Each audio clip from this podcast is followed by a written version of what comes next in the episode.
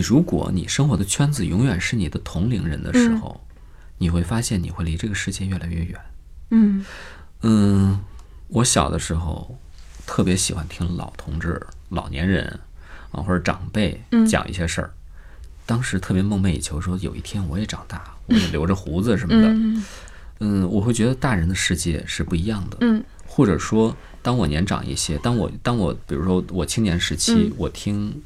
听那个父辈啊或者爷爷什么讲一些过去的事情的时候，其实我是想把自己拉回更远的时代。嗯如果我遭遇那样的时代，我可能会有怎样的应对吧？嗯啊然后好像今天还挺幸福的。然后现在呢，其实我也挺喜欢跟年轻人聊天的，或者说我从旁暗中观察，嗯，他们在聊什么呀？这个词儿我怎么不懂啊？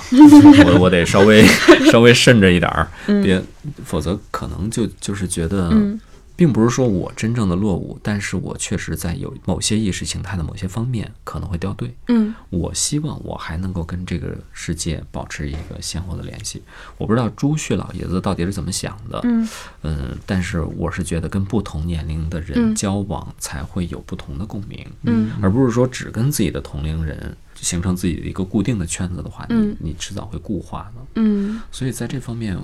我感觉自己保持的还凑合吧。